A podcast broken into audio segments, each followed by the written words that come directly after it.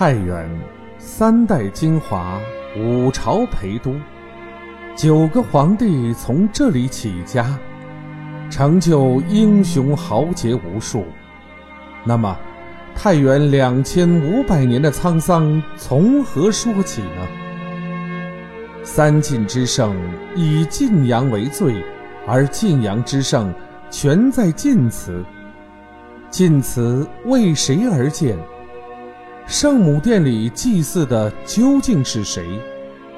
豫让、李白、白居易、范仲淹、欧阳修、于谦和王琼，为什么会被供奉在晋祠七贤祠内？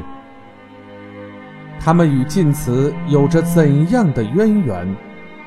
李渊父子起兵前在何处祈祷？李世民唯一流传于世的行书碑在哪里？让梁思成惊叹的桥梁孤立又在哪里？欢迎关注《沧桑跃进画太原》第一部《晋祠》，作者张民。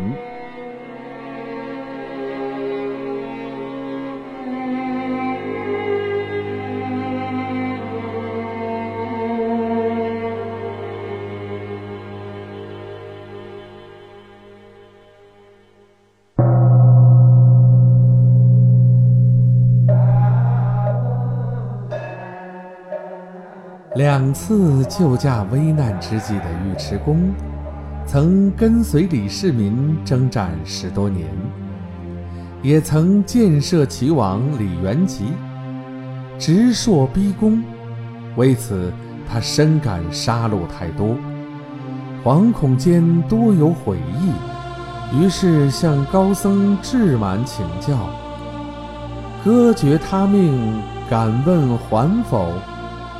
答曰：“将军有悔心，天启之也。”再问：“若斋僧见刹如何？”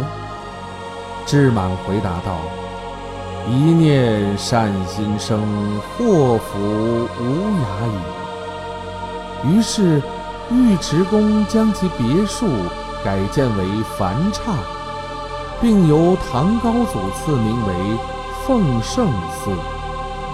寺内有尉迟恭的挂甲松，至今尚在。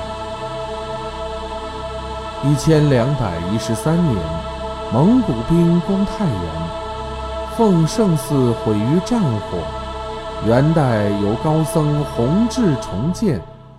一九五零年，占据奉圣寺的一所疗养院，以寺庙残破，拆除了寺院的全部建筑。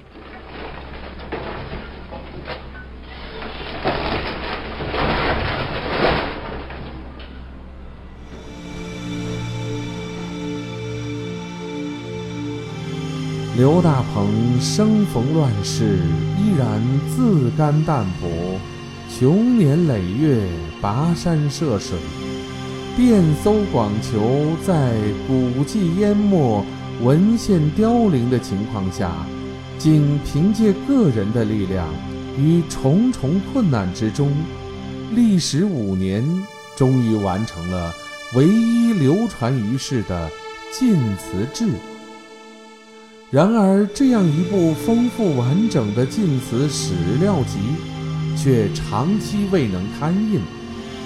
直到1979年，才由木香吕文信整理点校，于1986年出版。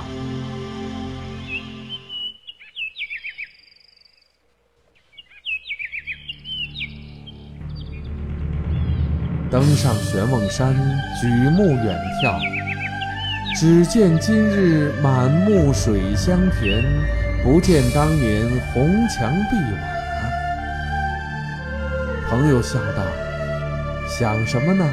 那么出神。”我笑笑说：“好红的云霞。”他说：“是啊，是夕阳染红了它。”我说：“不，不是。”是一千年前的火焰映红了它。请继续关注《沧桑跃进画太原》第二部《剑童封地》。